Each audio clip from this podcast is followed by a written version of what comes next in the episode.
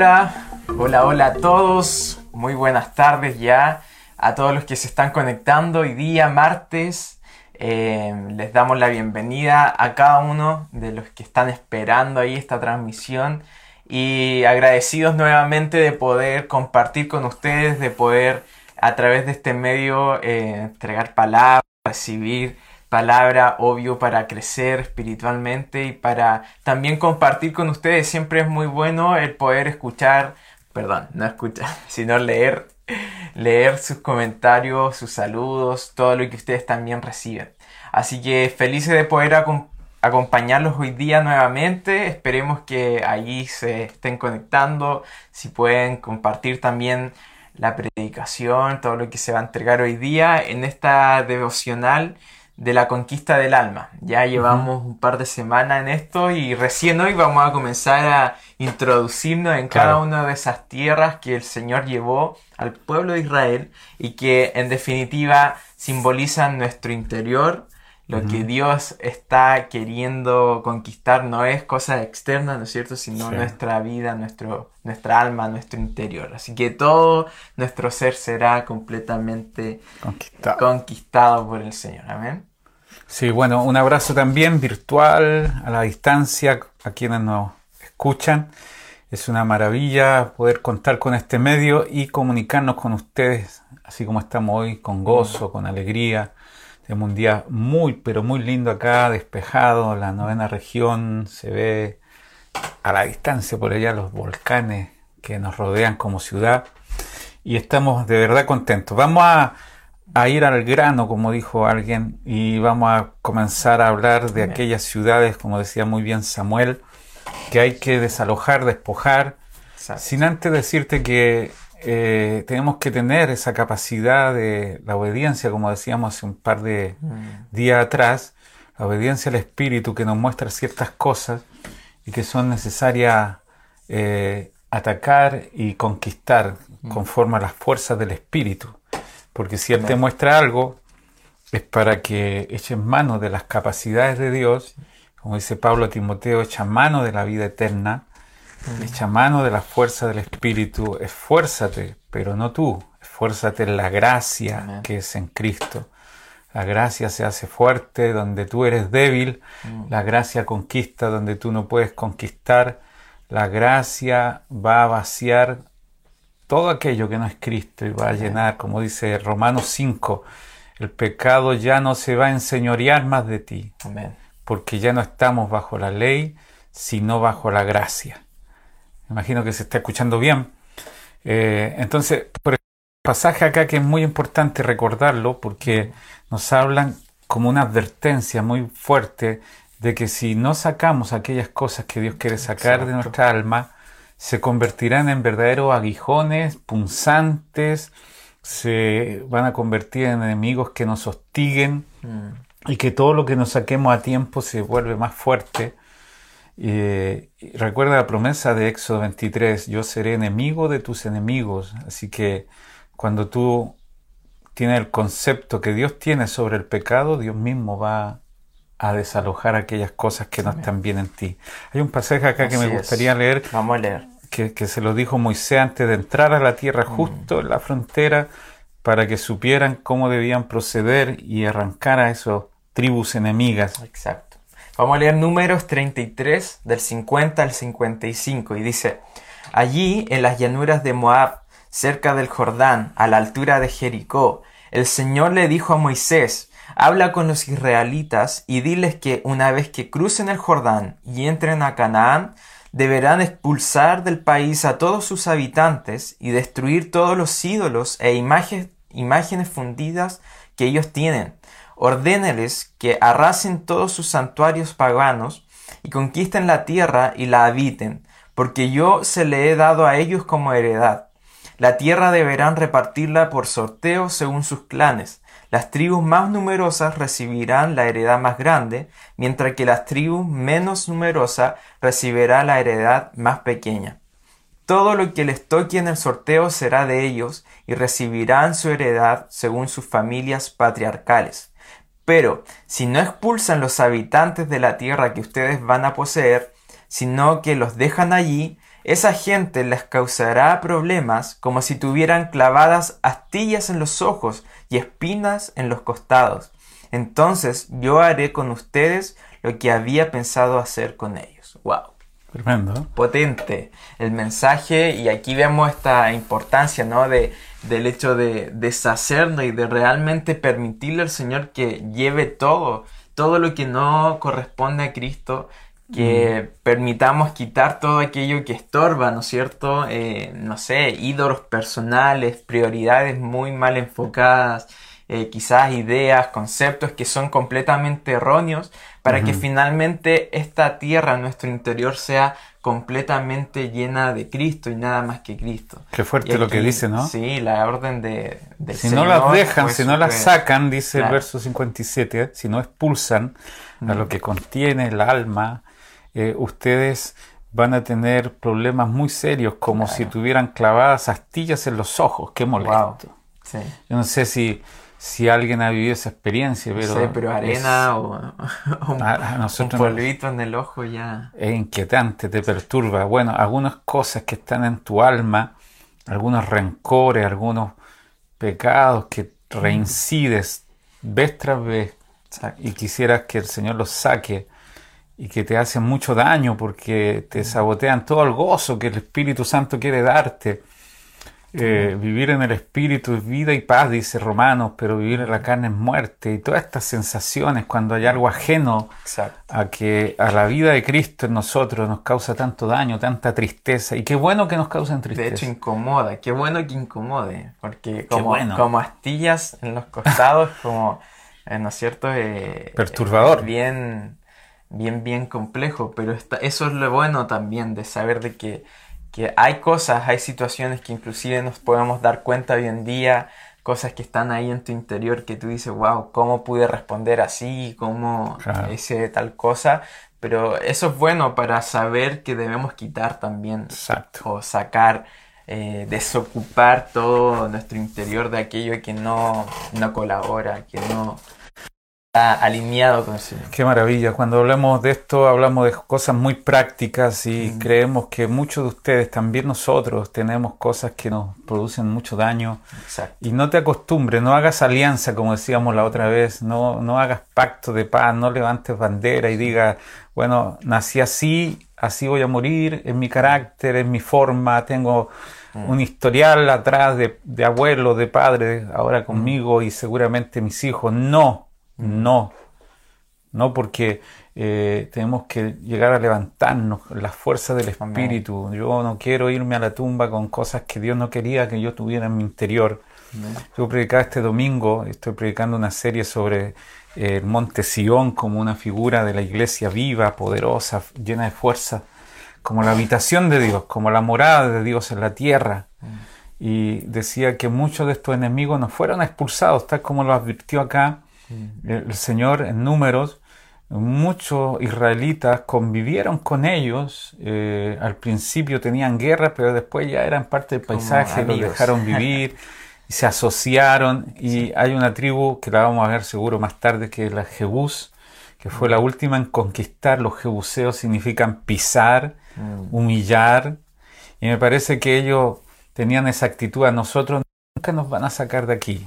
Mm. Según la Biblia en, Samuel dice que cuando David quiso conquistarlo, ellos dijeron, no necesitamos mm. batallar con ustedes, vamos a mandar a los cojos, a los ciegos y ellos solamente los van a expulsar porque nosotros estamos firmes, estables, muy seguros que no nos van a sacar, desalojar. Mm. Bueno, me imagino que muchos de ustedes, también nosotros, tenemos cosas en nosotros que se pavonean como si ya a mí no me vaya a cambiar nunca. Así soy. Claro. Así nací.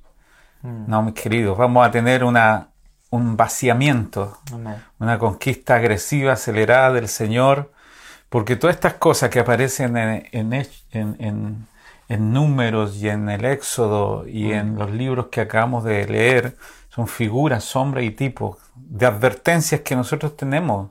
Mm. Aquí hay un pasaje en 1 Corintios que que aplica todo esto a nuestra realidad en el alma hoy día. Amén. Sí, dice 1 Corintios 10, 11, por todo, ah, perdón, todo eso les sucedió para recibir, servir de ejemplo y quedó escrito para advertencia nuestra, pues a nosotros nos ha llegado el fin de los tiempos. Por lo tanto, si alguien piensa que está firme, tenga cuidado de no caer. 1 Corintios 10 del 11 al 12. Claro, todo lo que vivieron ellos Mm. Son figuras, sombras, tipos para nosotros que hemos alcanzado lo último. Nosotros no vamos a, no vamos a encontrar Jericó, no, Claro. no se ven por ningún lado los de Jebús o los amorreos, los eteos, pero tenemos malas actitudes, costumbres en nuestro carácter, pasiones que nos, nos desenfocan, problemas de personalidad, malos deseos, inclinaciones, vicios Mm. y un montón de Situación. Tribus que están en nuestra alma y que van a ser desocupados, lo creemos. Hoy día el apóstol Lucas, hace poquito, terminó una clase magistral hablando de, de las vírgenes Mm. prudentes, las vírgenes insensatas, y hay un paralelo entre vírgenes sensatas y vírgenes prudentes, y la única diferencia que se ve entre esas cinco vírgenes y otras cinco vírgenes, todas eran vírgenes, todas esperaban el esposo, todas cabecearon, Mm. la gran diferencia es que unas tenían aceite, dentro de las lámparas Mm. y otras tenían aceite en la lámpara, pero no en la vasija. Y la vasija es el alma. Mm. Es decir, el espíritu siempre va a tener eh, el aceite El del, aceite, del claro. espíritu, pero el alma siempre ha sido conquistada. La no siempre es ocupada por la vida del espíritu. Eso hace la gran diferencia entre aquellos que han conquistado el alma Exacto. y aquellos que solamente tienen el espíritu en una, en una lámpara interior. Todos somos hijos de Dios, todos tenemos la, la salvación en el espíritu. El problema es que está ahí encapsulada sin poder conquistar el resto de la, De la vasija, que sería el alma. ¿Qué significa conquistar según la Sí. palabra original? Conquistar en el origen significa ocupar, desalojar a los habitantes, poseer el lugar de ellos, eh, capturar, expulsar, apoderarse, adueñarse y todo eso. Exterminar, Claro. adquirir por violencia según la- el diccionario español. Mm. Hay, hay películas que te pueden Describir dar muy bien. claridad de eso. Hay series. Yo veía una serie ¿Cuál, que hablaba. cuál veías? Es que no es recomendable. ¿Cómo entonces? vikingos. Ah. Y cómo iban co- conquistando cada lugar que llegaba. Y desalojaban y quitaban todo. lo Pojaban. su alrededor. Claro. Bueno, la única diferencia es que el Señor primero Mm. toma posesión y lo, lo, lo que es que, que el Señor les dijo, ya la tierra es vuestra, les pertenece. Dice Génesis 17, eh, te daré a ti y a tu descendencia la tierra de Canaán como posesión perpetua y yo seré tu Dios. Mm. O sea, ya les di la tierra, pero ahora hay que deshabitarla. Desalojar. No es una batalla a conquistar, porque me gusta que Apocalipsis dice que él salió venciendo y para vencer. Mm. No hay ninguna posibilidad de que él no vaya avanzando y venciendo. Ya es tuya la salvación del alma. Ya el Señor está entronizado en tu espíritu. Desde ahora en adelante vamos a creer que el Señor va a avanzar hacia cada área de nuestra alma que no está conquistada. Eso lamentablemente hizo que los dos espías, ¿te acuerdas que cuando fueron enviados. Vieron la tierra, que habían gigantes, que habían ciudades amuralladas como Jericó, y ellos se vieron a sí mismos como langostas y desanimaron al resto del pueblo? Eso es no creer que Dios nos dio la tierra, eso es no creer que nos pertenece como herencia toda la salvación en vida, todas las riquezas de la gloria, de la gracia, todas las abundantes, inescrutables, poderosas bendiciones que tenemos en Cristo. Solo Josué y Caleb dice que tenían un espíritu diferente, poseyeron la tierra. Y me gusta porque Caleb eh, no entró en el sorteo. Aquí cuando estaban repartiendo la, ti- la tierra, dijo, a mí sácame de, de la lotería porque yo ya estuve 40 años atrás en el monte, lo pisé, lo vi y dije, aquí voy a vivir junto a mi familia. Mm. Qué, qué grande, ¿eh? Caleb, porque dijo, yo no voy a entrar a ver cómo me va. Él va a conquistar por mí todo lo que Él me mostró que era mío. Ya es mío, así que voy a tomar posesión de la tierra que el Señor me dio. Amén. Así que esto, esto es poderoso. Necesitamos entonces creer que toda fortaleza en nuestra alma ya está vencida, que el Señor le dio la victoria. No importa si son altas como Jericó, vamos a poseerlas en el nombre del Señor. ¿Y qué te parece, Sammy, si avanzamos a la primera ciudad? Sí, la primera ciudad a la cual aquí el pueblo de Israel entra, se enfrenta o conoce, que finalmente, obvio, esto representa todo nuestro interior, nuestra alma. Y es Jericó. Jericó es la tierra y vamos a leer Josué 6, 1 al 2 y dice, Ahora Jericó estaba cerrada, bien cerrada, a causa de los hijos de Israel, y nadie entraba ni salía. Mas Jehová dijo a Josué, Mira, yo he entregado en tu mano a Jericó y a su rey con sus varones de guerra. Qué tremendo. Amén. Esta es la primera ciudad a conquistar Jericó. Y, se supone que era la más complicada. Parece que Dios siempre nos manda a lo más difícil porque si abre esa puerta te abre todas las demás. Si cae el principio, caen los principados. Si cae la, la, primer, el primer dominó, hace un efecto en cadena. Y esta ciudad era complicadísima. La gente de Jericó vivía en los muros. Y te hace una descripción muy buena el capítulo 2 eh, de Josué y el capítulo 6 de cómo la gente estaba dentro de los muros viviendo, una ciudad altísima, inexpugnable y era la primera ciudad a conquistar. Lo mismo dijo el Señor en, en Hechos 1.8, me seréis testigos en Jerusalén, en Judea, en Samaria, hasta lo último. Y Jerusalén era lo más difícil, porque Jerusalén era el centro de la religiosidad, donde vieron a Jesús morir y puesto en la tumba por mucho tiempo, y la gente estaba convencida en Jerusalén de que al cuerpo de Jesús se lo habían robado algunos ladrones. Predicar ahí no era fácil, pero Jesús justamente lo manda ahí. Mm. Sean mis testigos en Jerusalén, desde donde están, Judea, Samaria y hasta lo último. Mm. Siempre hay una progresión, siempre hay una, una, medida pequeña para después avanzar a lo más grande. Entonces la primera ciudad era Jericó. Jericó, de hecho, lo menciona aquí en Josué 6 que estaba cerrada, bien cerrada, o sea, era muy difícil conquistar, a simple vista era algo eh, difícil de ingresar, ¿no es cierto? Pero esto, eh, lo que hablábamos eh, hace un ratito, ¿no es cierto? Simboliza mucho nuestro orgullo. Ah, sí. Nuestro orgullo que a veces impide que el Señor comience a conquistar áreas de nuestro ser el saber o el creer que ya lo sabemos todo, el creer que ya tenemos todo, el que yo puedo en mis fuerzas, el que no, si yo ya sé esto.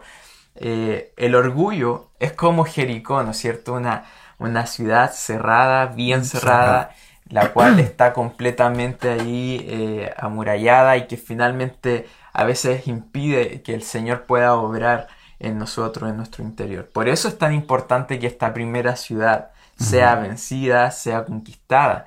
Es importante que nuestro orgullo primeramente sea completamente derribado para que el Señor pueda obrar en las otras áreas de nuestra vida. ¿No es cierto? Qué buena aplicación. Reconocer primero que necesitamos del Señor, que necesitamos de Cristo obrando en nuestro interior es primordial para que Él complete su obra en nosotros. O sea, representa mm. el área de nuestra alma que está endurecida, indiferente, apática mm. a los deseos y a los planes de Dios. Mm. Esas murallas grandes significan los prejuicios, los razonamientos humanos, como dice 1 Corintios 10, mm. altiveces, pensamientos, argumentos.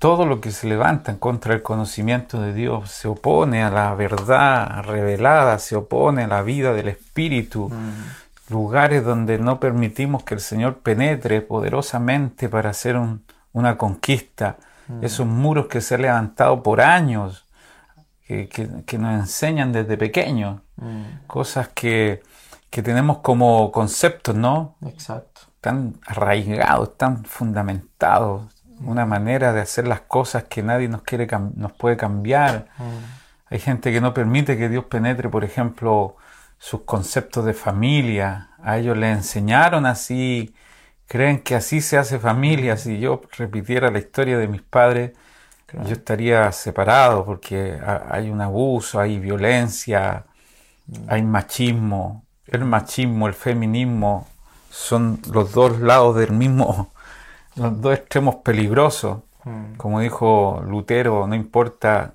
de qué lugar del caballo caigas, si a la derecha o a la izquierda, lo importante es que no te pongas al centro y camines.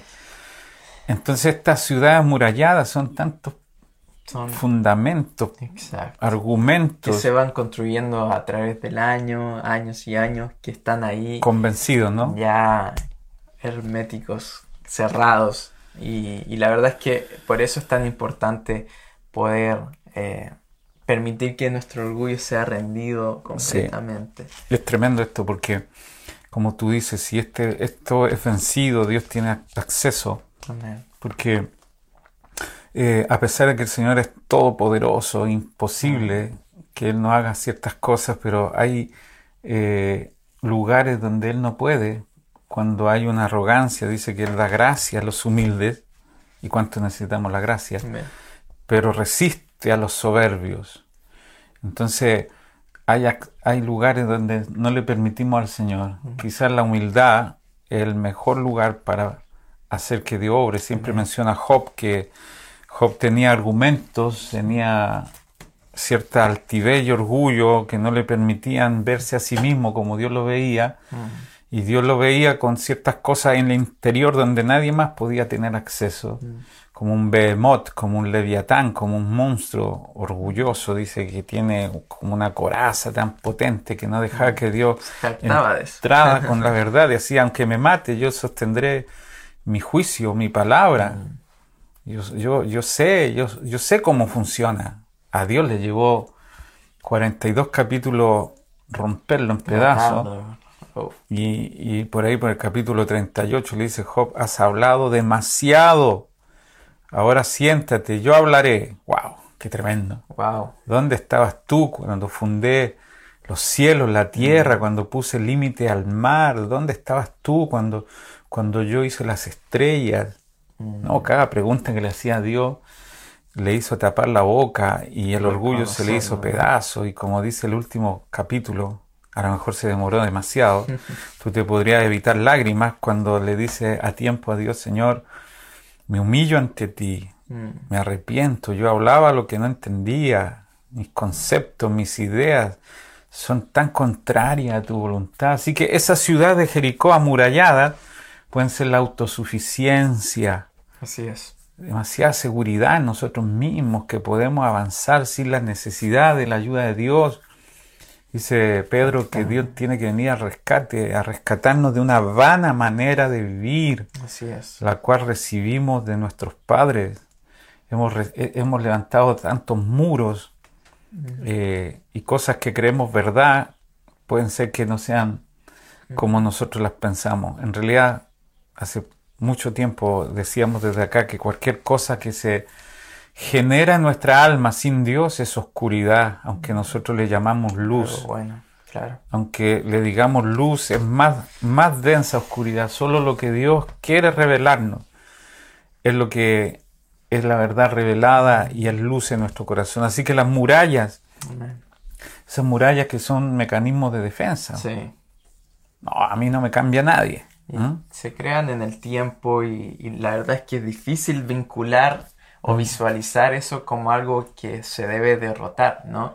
Porque por lo general es algo que no, consideramos tan malo y también lo hablábamos delante, que son aquellos pecados respetables por la gente o respetables por la gente que decimos no, si, no creo que esté tan mal o nos enfocamos en aquellas cosas que son visiblemente más groseras, pero el orgullo es también una, situación en la cual eh, a veces nos anteponemos, nos jactamos de nosotros mismos, creemos que nosotros somos capaces solos y la verdad es que eh, Cristo es, eh, es mm. todo suficiente y necesitamos completamente reconocerle a Él como nuestro todo y eso es importante.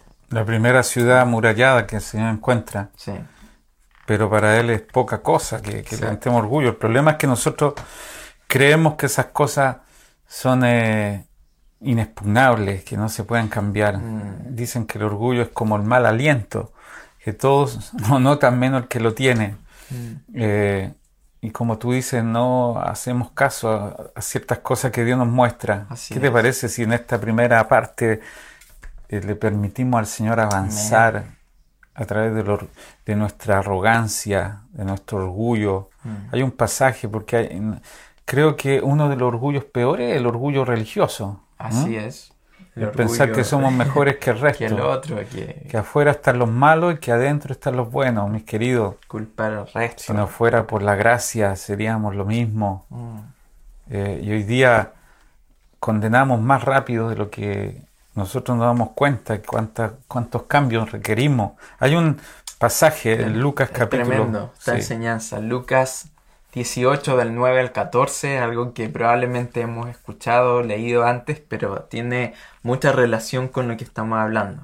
Voy a leer, dice, dos hombres subieron al templo a orar, uno era fariseo y el otro recaudador de impuestos. El fariseo puesto en pie oraba para sí de esta manera, Dios, te doy gracias porque no soy como los demás hombres, estafadores, injustos, adúlteros, ni aun como ese recaudador de impuestos. Yo ayuno dos veces por semana, doy el diezmo de todo lo que gano, pero el recaudador de impuestos de pie y de cierta distancia no quería ni siquiera alzar los ojos al cielo, sino que se golpeaba el pecho diciendo, Dios, ten piedad de mí, soy pecador. Os digo que éste descendió, eh, descendió a su casa justificado, pero aquel no. Porque todo el que se eh, ensalza para hum- será humillado, pero el que se humilla será ensalzado.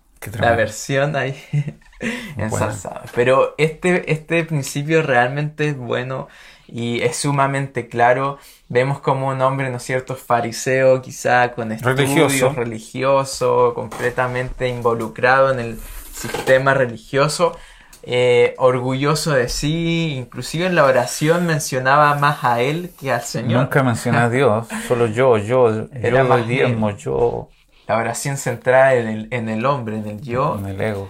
Y, y vemos a, a- a este hombre recaudador de impuestos que probablemente en ese tiempo era un hombre Despreciado. aborrecido, obviamente visto Un mafioso, como quizá algo un- muy malo. La Eh, lacra de la sociedad. Pero ahí el Señor nos enseña, ¿no? Cómo, cómo es importante humillarnos para, Mm. para que el Señor haga su obra en nosotros también. Y tenemos un fariseo morando nosotros para decir, este es malo, este es bueno, este merece, este no. Mm, ¿Quiénes somos nosotros? Como dice Romanos, para ti está caído, para Dios está de pie. mm, Y la iglesia es muy cruel cuando alguien cae, cuando alguien cae en alguna desgracia. mm.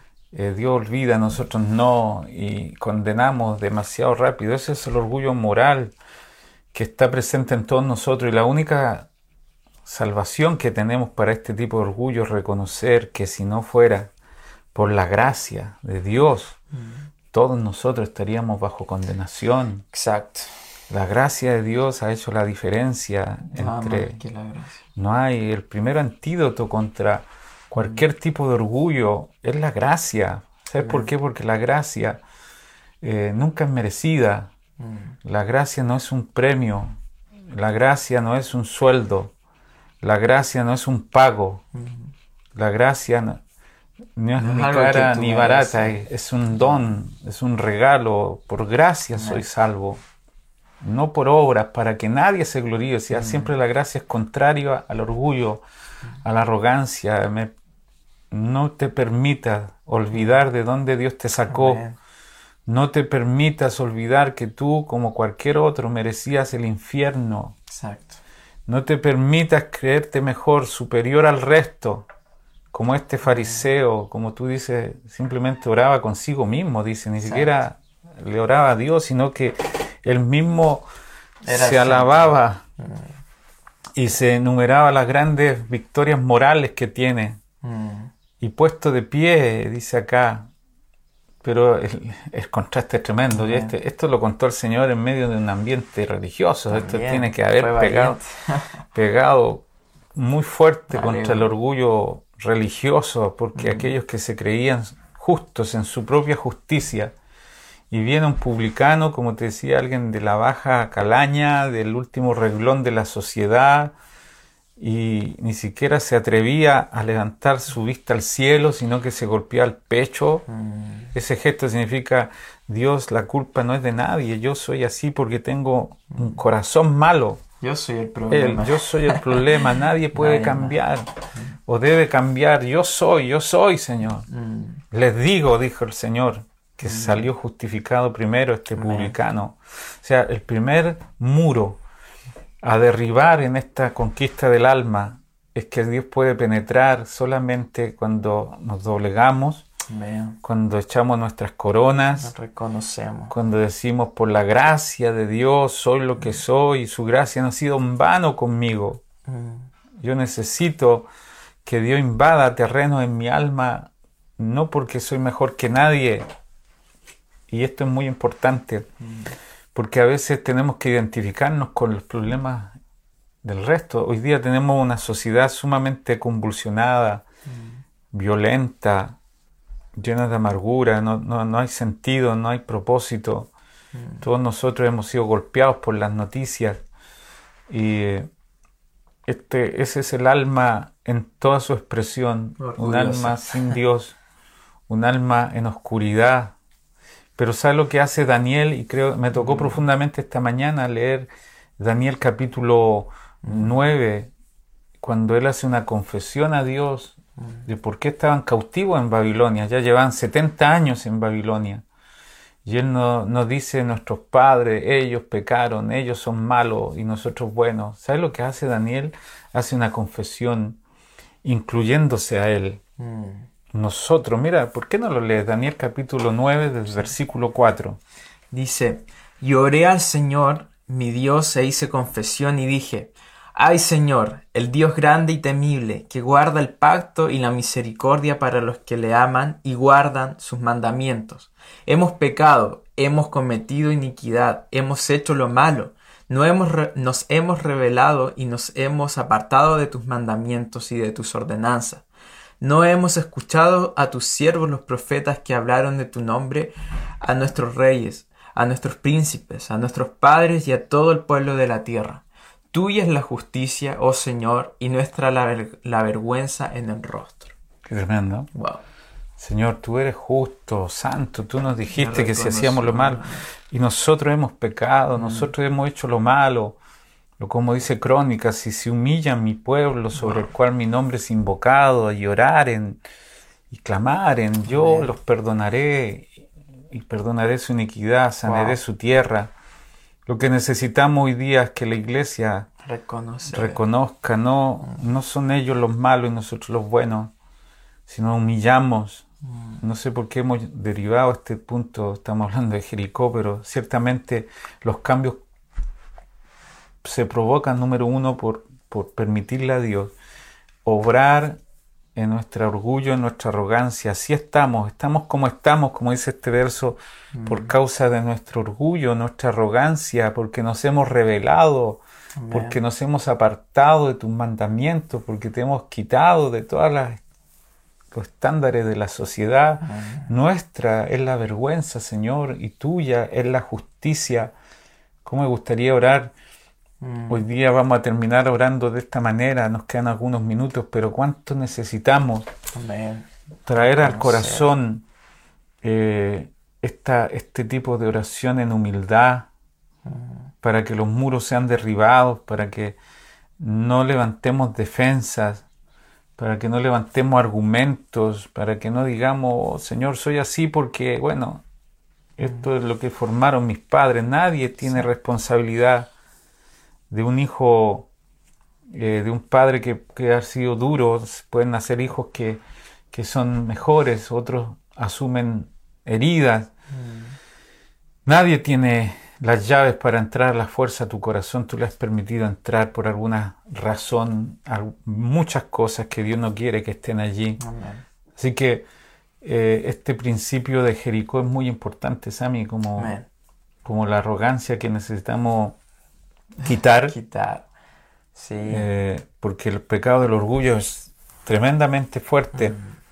Este orgullo hace que nos veamos superiores y, necesitamos entrar eh, en la primera ciudad con este corazón humilde. Completamente humilde, humillados y, completamente reconociendo al Señor como nuestro todo.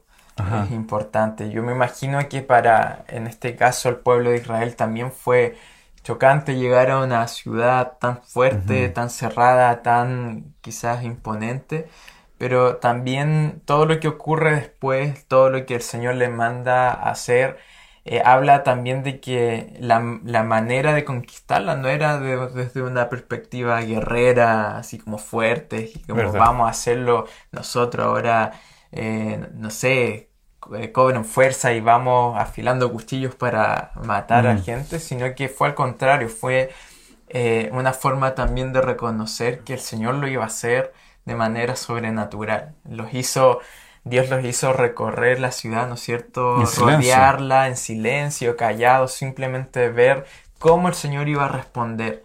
Eh, no había método humano, no había fuerza humana, sino que simplemente, bueno, vamos eh, obedeciendo al Señor en esto eh, y, y, vieron cómo el Señor respondió. Entonces creo yo que esta altivez esta arrogancia, este orgullo que muchas veces impide que el Señor gobierne en nosotros, tiene que ser eh, derribada completamente en humillarnos, en silencio, en, dejar de hablar un rato y decir, Señor, hazlo tú a tu manera, como tú quieras. Yo no soy capaz, yo soy el pecador, yo soy el culpable, yo soy el que necesita hoy en día reconocer que no es de mi fuerza. Qué tremendo, Sammy. Eh, este domingo yo decía que el Salmo 37 dice que los humildes o los mansos poseerán la tierra. Eh, es la manera de poseer. Mm. Bienaventurado, dice Mateo 5, el, Señor sacó del Salmo 37 mm. este, esta palabra. Bienaventurados los mansos, porque ellos poseerán la tierra como heredad. O sea, los mansos, los humildes, terminan conquistando los altivos se quedan sin nada.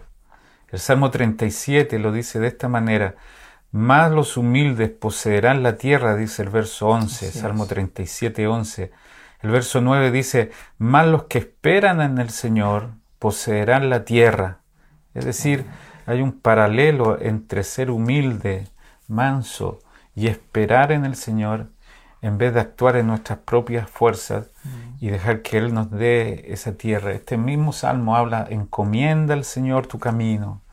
Encomendar significa sacar nuestra confianza de nosotros mismos y ponerla en Él, hacer rodar nuestras cargas y dejarla en sus manos. Encomienda al Señor tu camino, confía en Él y Él hará.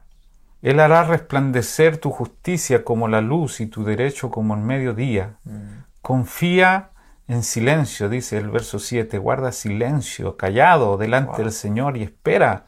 No te irrites por causa de los que prosperan en su camino, mm. por el hombre que lleva a cabo sus intrigas. Deja la ira, abandona el furor, no te irrites, solo harías lo malo.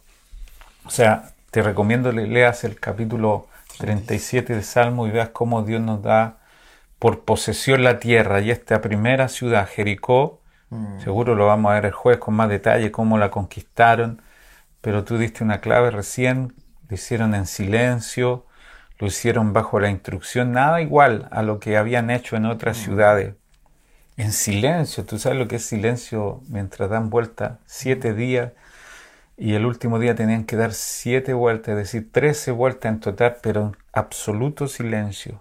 La mm. última vez que hablaron, quedaron fuera de la tierra diciendo no podemos.